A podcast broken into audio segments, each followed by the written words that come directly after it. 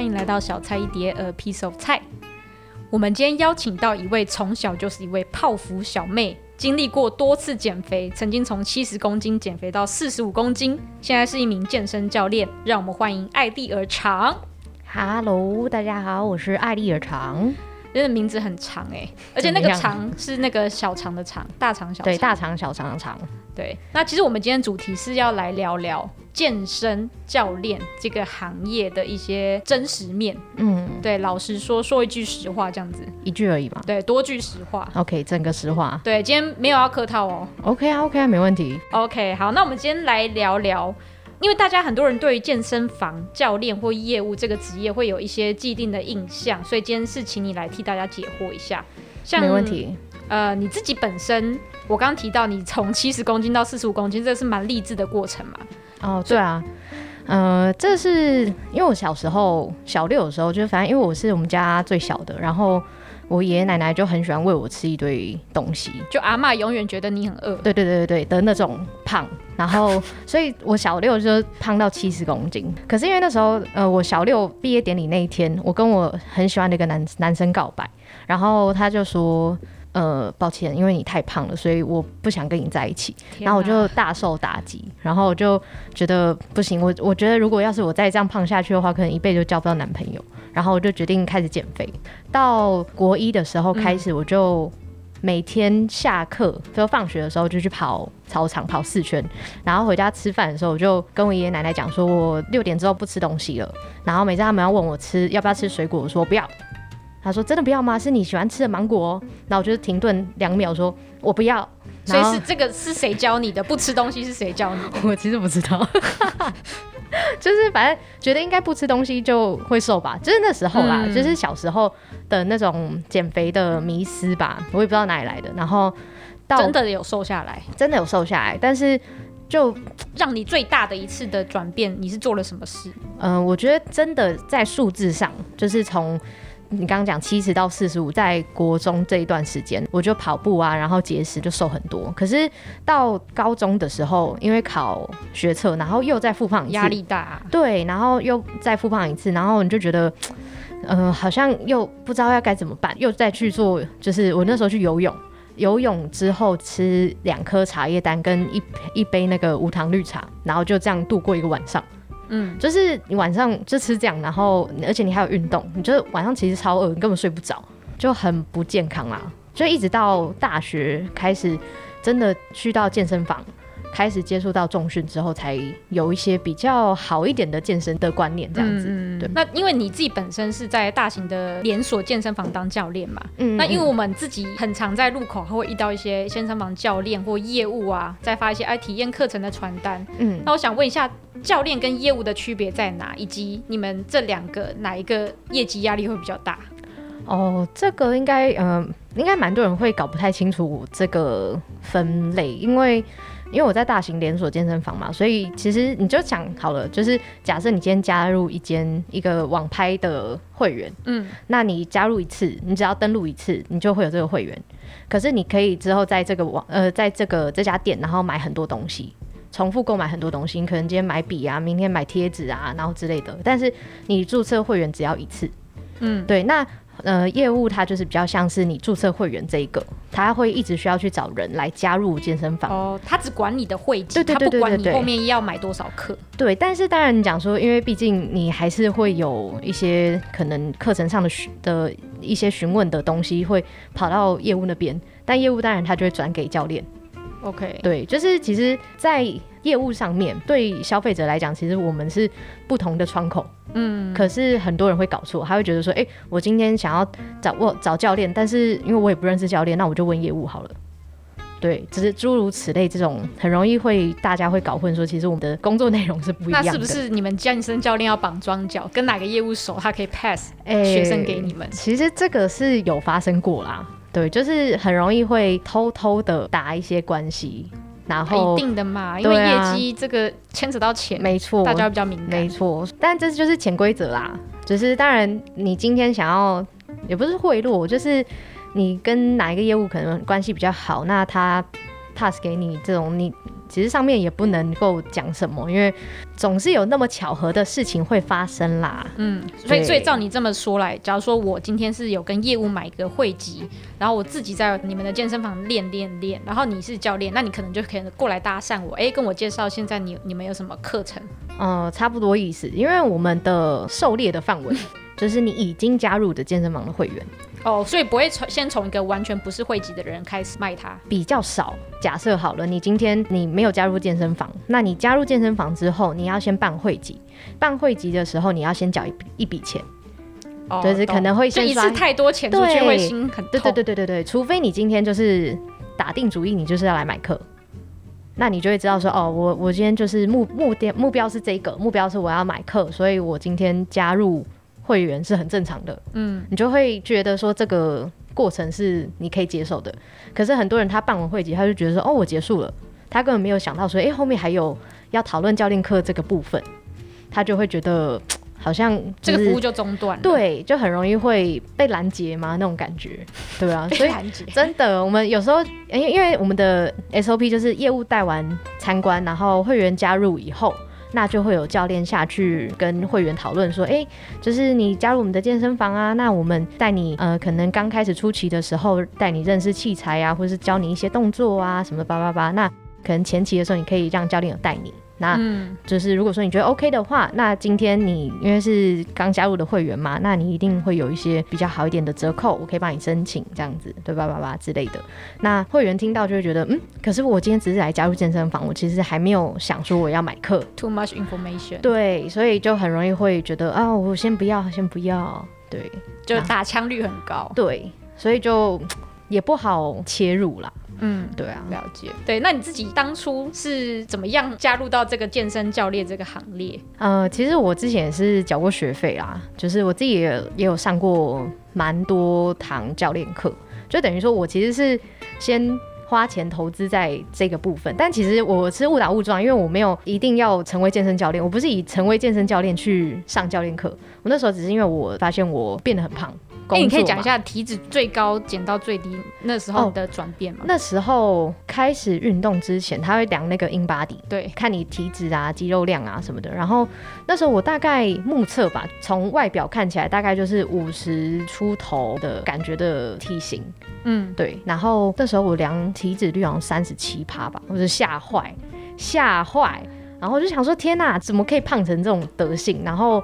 我就觉得很不可思议，我从来没有想过，原来我是个胖子，而且那时候你又是上班族，对，呃，你你已经脱离那个七十公斤的魔咒了，你知道吗？然后你就突然觉得说，看我现在感觉又又回到了胖子，只是另外一种模式而已。你会不会很焦虑？超级啊！我那时候就想说不行，然后我当天就买课，我看到那三七炮的吓坏，买直接买，然后买什么时候不买？对，然后但后来发现我买超贵。我根本就盘子，我那时候买，我那时候后来自己进到这个行业之后才发现说，靠，原来我那时候买超贵。我我我我想知道是盘子跟贵是大概落在什么区间才叫做你你是盘子？就是呃。通常他都会定价嘛，对。但是其实那个定价只是定出来说，哦，我们一堂课其实很贵，但是如果你今天可以买的话，我可以帮你争取到一些价格是有落差的，嗯，那你就会觉得说，哇，赚到赚到，对。但是其实那个落差是我们自己可以去，就是本来就有的折扣，对，这是我们可以去退的。那当然，你今天你要买原价，我也觉得 OK 啊。嗯，对对对，就是有点像是你今天一瓶可乐，我也可以卖你三百块。对，你不杀的话，那就啊，除非你讲说，对，除非你讲说，哎、欸，太贵了吧？对，那我跟你讲说，嗯，不然三十块好了，对之类的。当然没有那么夸张啦，就是我意思说，就是它的那个中间的，的空间，对，它中间的折扣是本来就存在的，只是那个学生或是客户会不会去 argue 这个价格说太高？因为你当下太恐惧了。没错，我真的被那三七八吓坏，我真的觉得。他妈，我明天一定要开始运动。然后就那，那你开始运动之后，你最你当下降低到什么程度？你的体脂？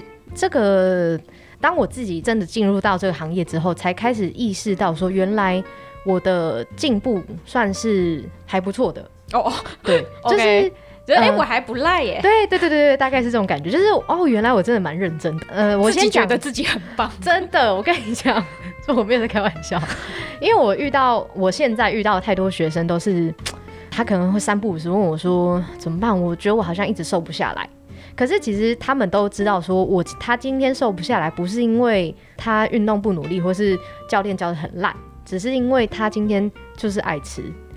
没错，七分靠吃，三分靠练。对，就是他他今天吃的东西，如果你今天一直跟我讲说，哦，我我昨天吃了呃三个面包，然后今天吃了两碗面，我不知道我要回应什么，拿钢片砸他头。我我，我，我直接心想说，你你。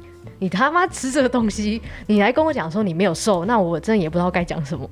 对啊，就没办法管不住自己的嘴啊。对啊，所以我就觉得那个时候你真的是教练的时候，你发现哦，原来学生他会一直有这个状况丢给你。可是因为我那时候是学生的时候，我真的很享受，真的被三七八吓坏，所以我真的很努力的在运动跟控制我的饮食。对，嗯、所以那时候就真的有有瘦有瘦下来。可是真的，我觉得有进一步的，就有点像第二波啊。其实我觉得你运动到一定的程度的时候，都会有瓶颈。嗯，然后你真的突破那个瓶颈的时候，你才有办法再下去。可是那个瓶颈是我学生的角色转变到教练的时候，嗯，然后那个时候才真的有突破那个瓶颈。对，因为以前你是当学生，其实有时候教练为了要让你比较清楚的明白你要做什么动作，他其实有时候细节他会讲的比较少。就是可能说他不会讲太多专有名词，他可能用引导的方式去告知你说你应该要怎么做怎么做，他要给你个结果。OK，他没有跟你讲说为什么你要这么做，做这个动作是为了什么？有有点像是这样，对。但是当你变成一个教学者的角色的时候，你就要去理解这些东西，对。所以就变成说，你今天因为你从一个受教者变成一个教育者的身份的时候，你就要去理解中间的一些前因后果。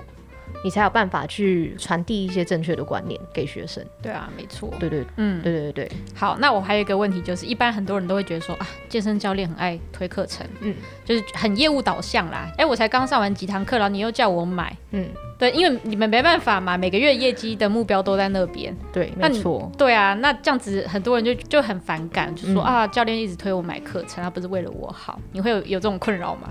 呃，一定会，一定会。对，可是。我觉得啦，呃，每一个人的销售的方式不一样。像举例来讲，哈，我们那边的会员其实他们都很有钱。我们就是在一个非常很不错，天龙区，哎，没错啊，天龙区的天龙区。你说什么？你们那个停车场叫什么？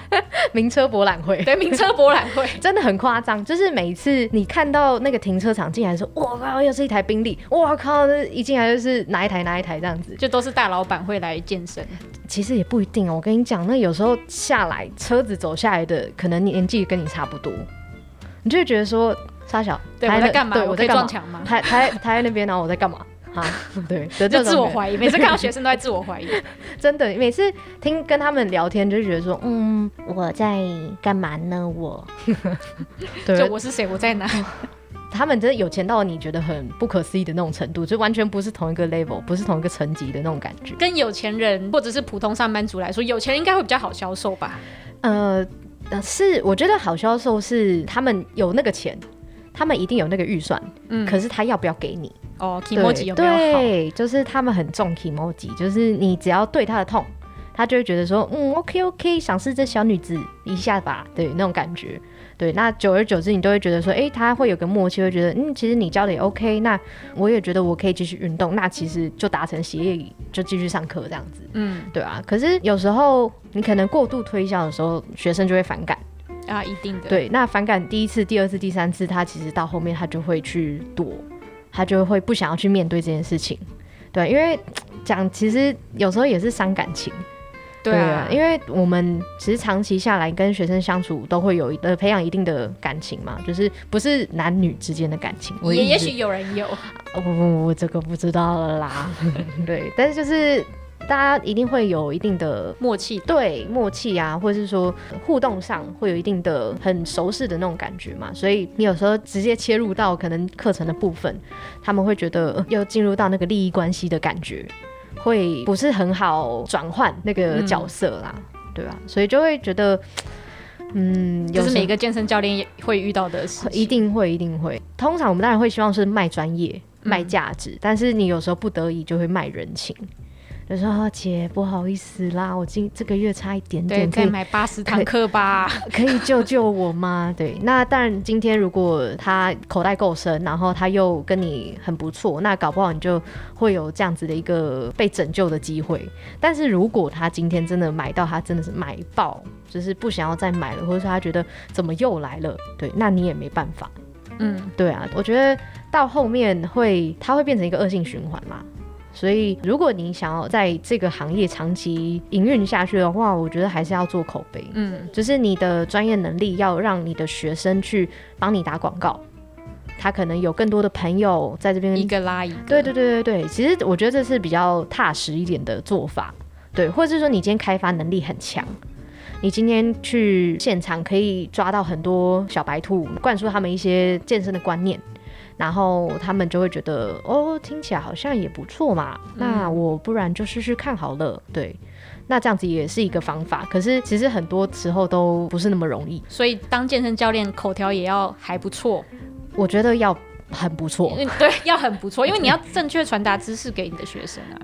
有时候你要包装吧，就是你要可能呃讲的一些话，像举例来讲，哈，我最喜欢跟学生举例。嗯。我就是很很喜欢用，假设他今天是学生好了，我觉得用呃学校的一些元素，把它搭进健身的一些知识。好，那我们现在来 role play，我是学生，我想想，我想想，呃，假设好了，你今天是高中生，Hello，啊，不要，假设你今天是高中生，然后我就会讲说，呃，你身上的肌肉啊，就很像是你的同学。有些人他可以不要吗？嗯，你说长在身上吗？对，长在身上很恶心吗？举例举例，举例。对，好。假设我今天要跟他说明肌肉的一些运作的观念，那我就会讲说，你有些肌肉你是可以比较好去控制它的。那这些人，呃，就像是你的同学一样，可能今天你跟他比较好，所以你跟他讲一下话。他就会比较容易来帮助你啊，或什么的。但是有一些人，就是你不会接触到的那一些那一群人，嗯，可是他们又是很有能力的一群人。你今天需要他们的时候，你就是必须要去跟他们有一些连接，所以你就要去试着跟他们讲话，跟他们沟通。好，那这个时候就会再把它带回来说，哦，我今天之所以会讲这个东西呢，其实是因为你身上的肌肉呢，有一些区块是你很好控制的，有一些区块是你可能你没办法控制，但是这些没办法控制的东西，往往是在肌肉的使用上面是很重要的。对，那你今天如果没办法控制它的话，你可能就会遇到很多问题，诸如此类这样子的，就是举例，就是他们比较好可以去理解，总比我今天跟他讲一些学名。讲说哦，你这边的那个斜方肌太紧啦，对，那他就想，嗯，傻小，对，你就会觉得用，就遇到什么人就要用他的语言来跟他沟通。对，我觉得这是一个比较好去让人家觉得好亲近的东西，你也不会觉得好像我每次讲一些很艰深、很难的东西，然后我下一次要问你说，哪里完全回答不出来。嗯，对对对，那 我的同学啊，我的同学 A，对，可是如果假设你今天带入我的同学 A，你搞不好还回答出来，哎，嗯，你可以吸引他去注意你，听你讲一些东西的时候的一些方法，我觉得他是需要一些口条跟反应能力发生。嗯，嗯，那想知道为什么这么多大品牌的连锁健身房的教练会一直这样子纷纷自己出来开？是因为公司制度的关系吗？还是什么核心理念不合啊？还是自己出来赚会比较多？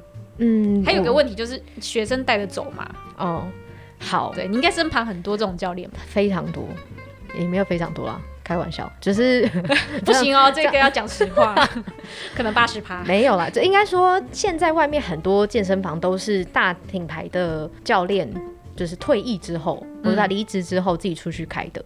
但我觉得，嗯。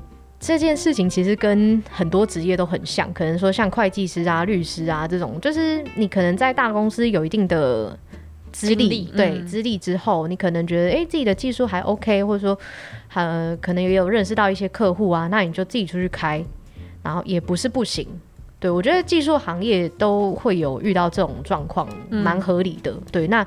我们也算是以技术为主的一个行业，以教学嘛，或者说一些健身的知识啊，或者什么的，对，所以我觉得自己出去开业这件事情还蛮合理的。但是你讲说从大品牌离开，有很大一部分应该是因为制度吧？可能你今天对于大公司来讲，你就是一个小螺丝钉，嗯，对，就是你离职之后，后面还有很多人可以替补你，所以其实没有差，不会差你这个教练。那你今天出去开的时候，你就会觉得，嗯，我要证明我的价值。哦，说有一部分，某部分可能是对，就是因为你毕竟你在大公司底下嘛，你没有办法有自己太多的一些个人特色。所以我们讲个人特色是一些魅力啊，或者说你想要做的事情，有个人特色？因为有些人就是很有魅力，他就是可以用他的魅力来让学生屈服在他的淫威下。你知道你在讲什么吗？对，我知道我在讲什么。没有啦，就是大家都喜欢有魅力的人嘛。对啊，呃、对啦。但是、嗯、怎么讲？因为如果今天一个人有太有魅力的话，他会对公司造成一点威胁吧？我觉得啦，可能今天学生都会比较偏向听他的。但是如果假设今天这个教练离职了以后，那可能就会后续发生很多退费啊，然后或者是说一些。带着学生出走啊的这种状况就会发生，嗯嗯，所以当你今天跟学生的一些连结，或者说他教的很好，那当然就会懂他怕你把他的墙角挖掉。对啊，但是当然有好有坏。但是你在你如果今天能力很好，你当然也可以为这家公司带来很多收益啊。对啊，只是他当然也会怕这种很厉害的人，因为他出去开可能就会有不错的成绩。嗯，对啊。但是我觉得这就不限健身产业。是，就是每一个产业应该都是会有这种状况发生，对啊，所以我觉得可能，嗯，现阶段健身产业还在一个还不错的趋势上，嗯，所以很多人会想说，哎、欸，那我觉得开一间健身房好像也是一个不错的方式，而且其实健身房的虽然器材啊或是房租什么的，当然也是一定的开销，只是就是因为是技术层面，等于说它比较不太像是可能会计师你要考会计师执照。嗯，或者说律师你要考律师执照，或者说设计师你要去学一些怎么操作一些软体啊，这样子。对，那可能健身这件事情已经变成有点像国民运动了吧？嗯，现在大家那个健身意识抬头，对对对对，又吃的比较健康。对啊，所以其实门槛相对来讲会变得越来越低。对，只是你讲说哦有没有证照啊什么证照那种，就是你当然去考一定会可以获得的。对啊，只是你今天在大公司之后，你有一些经历，你遇到很多客人，你解决很多学生的问题之后，你会有一些经验跟心得。嗯、那这个时候你再去就是开业，对，开业，那你其实就会有一定的信心。对啊，嗯、所以就是大部分来说，很多人会出去开，我觉得还是因为公司制度比较，然后、嗯、公司抽成太高了之类的。严格说起来，呃，是一定的啦，因为毕竟。他们要负担的那个成本太高了，对啊，场场地啊，器材，对对对对对，设备，对啊。但是我觉得可能到后面会想要，不如自己去试试看好了的那种感觉，对。但是当然还是有人不敢啦，嗯啊，一定的，一定的，就是也不是说要开就可以开的，对啊。其实像美发业，我知道的是，也是很多会在大型的连锁下面做，然后自己出来开，对对对对对，对，应该是差不多的意思，对，就是你有技术嘛，然后你可能租个空间。或者现在很多人在做雾眉啊，然后是接睫毛啊什么的，那些也都算是啊。那你知道为什么美发业者会很喜欢自己出来开吗？为什么？因为假如说你今天去这边剪一颗头要一千块，这个业主他就会抽掉你设计师五成。哦，对。嗯。假如说一千块，那他就是实际上剪这个头发就是五百，所以他会希望你，哎、欸，你要不要染？你要不要烫？因为你做越做高单价高单价的服务，他可以拿抽更多钱。对。哦，嗯，很可怕。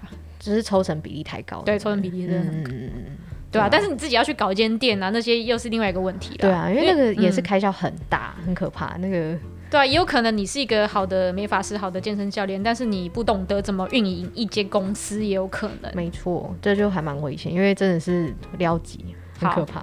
那我再来想问一个，就是健身菜鸡会遇到的事情，像是有些人就会在考虑说，哎、我到底该不该花钱请教练上课？虽然说我们在场有个健身教练，但是我还是要问哦、你能不能分享，就是有教练带跟自己练的差别在哪里？因为有些人会喜欢想说，哎、我在家里自己做个 home gym，我做徒手就好了之类的。那你有没有遇过这种练下来，他可能导致他有一些受伤或者是一些不太 OK 的案例？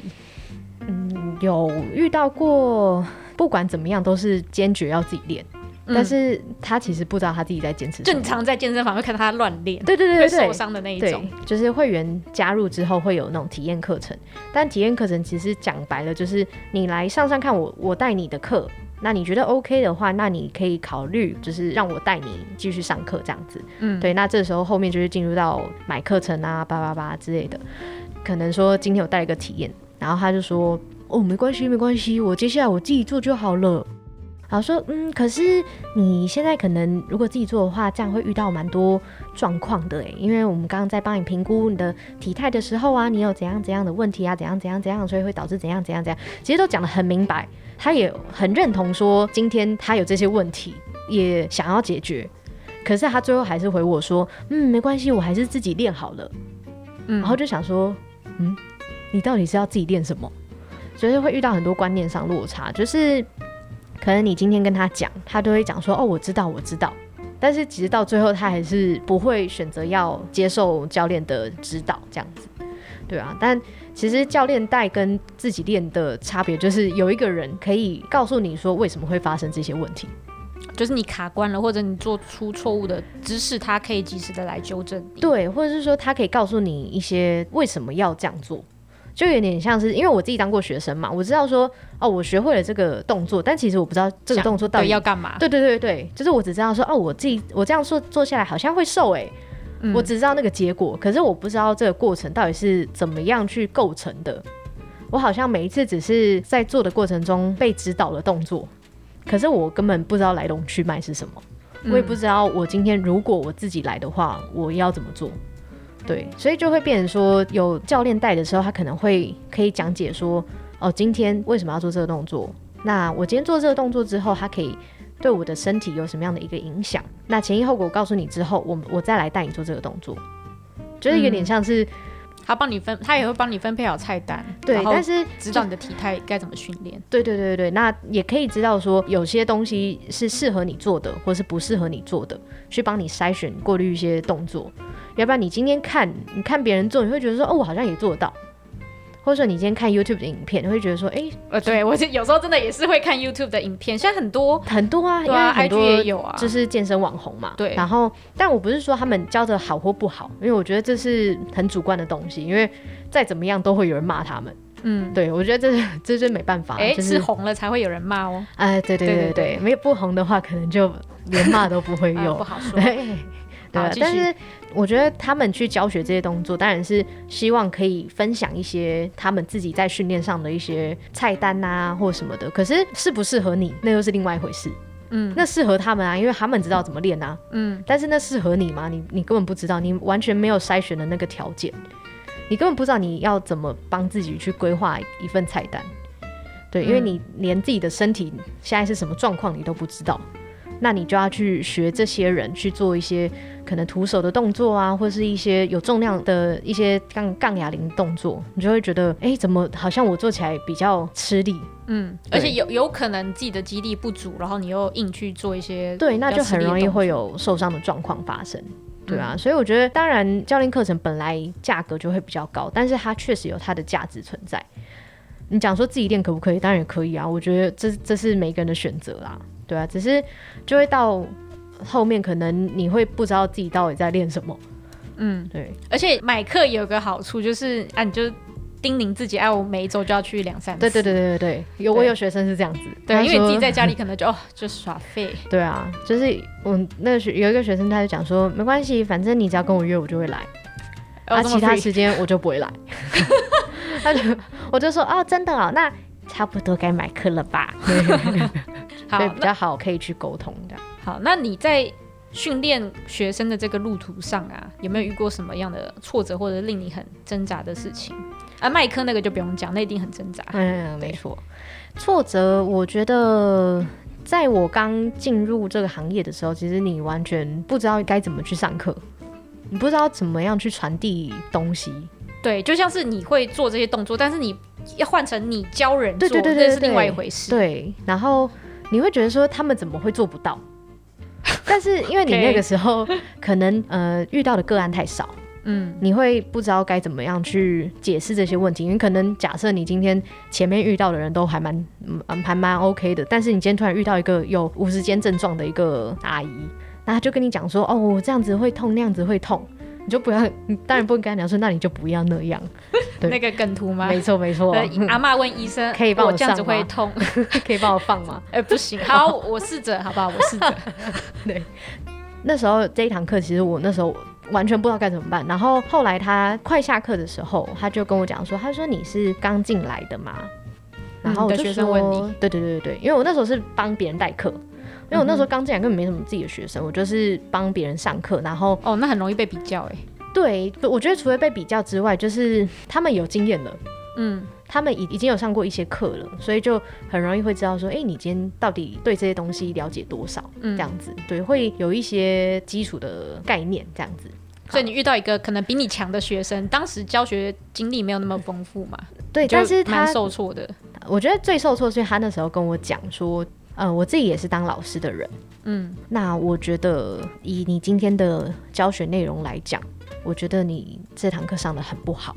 然后那时候当下我听到这句话我就哭了，我真的在他面前真的直接掉泪这样子。他，但是他其实不是要责备我的意思，他只是想要给我一个谏言吧，嗯，就是他希望我可以调整一下自己教学的模式啊，或者说去多学习一些新的东西。然后再去帮他解决这些问题。他说，因为一定不是只有我一个学生会遇到这些问题，所以我觉得你可能要再多学习一些东西，然后帮学生去解决这些问题。嗯，对对对对。然后，所以就是我觉得这件事情是我教学以来，就是或者说在从业以来最挫折一件事情，没错。但是我觉得它也是一个转折点吧。嗯，在那个时候，我就很认真的去学习很多东西，就被打醒。对对对对对对，就有这种。你今天只是遇到一个人，刚好他可以体谅你是新进的员工，然后包容你可能知识没有那么的多，嗯，对，但是不代表下一个他就不会跑去跟主管说，哦，这个什么怎么教的这么烂啊，然后。你怎么派一个那么烂的教练给我这样子？嗯，对，你就不能保证下一个人不会这样做，对啊。所以那个时候就会觉得，哎、欸，其实蛮感谢他愿意跟我讲这些东西。嗯、那那我那时候我有提出说，哎、欸，还是说姐，我们这一堂课就不要扣，那我就等于是这一堂课送你。对对对对对，他说没关系，我还是会扣，但是我希望你可以好好的思考我今天跟你讲的这些话，这样子。当下被讲的那个时候很挫折，可是讲完之后，你就会觉得说。很感谢，让自己变得更好。对，很感谢他有人愿意这样子摇醒你的那种感觉。我觉得教学跟自己练真的是天差地远。你要去解释这些东西的时候，你根本就是你要了解很多里面的东西，你才有办法讲出呃很完整的专业的知识给学生。对，而且你要把它内化成自己的语言，而且要让他们都听得懂，这一件事很难。这但这也就是他们今天会买课程的一个很大的主因。嗯，对啊。好，那在我们的节目最后，请艾丽儿长来分享一句最近影响你最深的一句话给大家。急着证明不如耐心的去成为。很多时候，你可能看到别人可能练很壮啊，或者说很瘦啊，什么，你都会觉得说哦，很羡慕。很想要变得跟他们那样，可是你也不知道他们到底花了多少的时间跟精力，还有努力去达到这件事情。你看到的就只是那个结果而已，对。嗯、然后，所以很多人就会觉得说，哦，我觉得我可能练个两三年也会变成那样吧。有些人是这样觉得，但是有些人可能下一秒就想要变成那样。嗯，有时候那些东西不是你渴求你就可以获得的。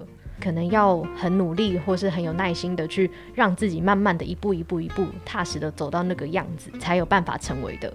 对，大家不要想到一步登天哦。没错没错，OK，没错。好，那我们今天非常谢谢艾丽儿长的分享，谢谢大家。那我们大家就下集再见喽，拜拜，拜拜。